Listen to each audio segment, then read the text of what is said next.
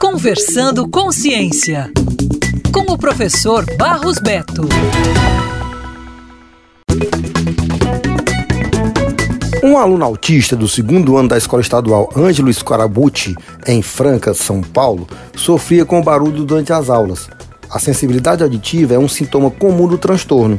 Os colegas dele, coordenados pelo professor Henrique Pereira, criaram uma solução simples, um sensor luminoso que acende sempre que os ruídos estão acima de 85 decibéis. A invenção foi uma das vencedoras do Prêmio Ciência para Todos, uma parceria entre a Fundação de Amparo à Pesquisa do Estado de São Paulo, FAPESP, e a Fundação Roberto Marinho. Os resultados, divulgados recentemente, mostram quais foram as melhores soluções elaboradas por alunos e professores da rede pública paulista para problemas da comunidade. Todos os candidatos participaram de jornadas formativas digitais, nas quais receberam orientação para desenvolverem seus projetos e gravarem vídeos sobre suas ideias. Como prêmio, os vencedores terão suas produções audiovisuais exibidas no YouTube e nas redes sociais do canal Futura, além de ganharem uma visita presencial a uma instituição renomada de pesquisa. Isto é pesquisa, isto é ciência, tecnologia e inovação. Valorize sempre.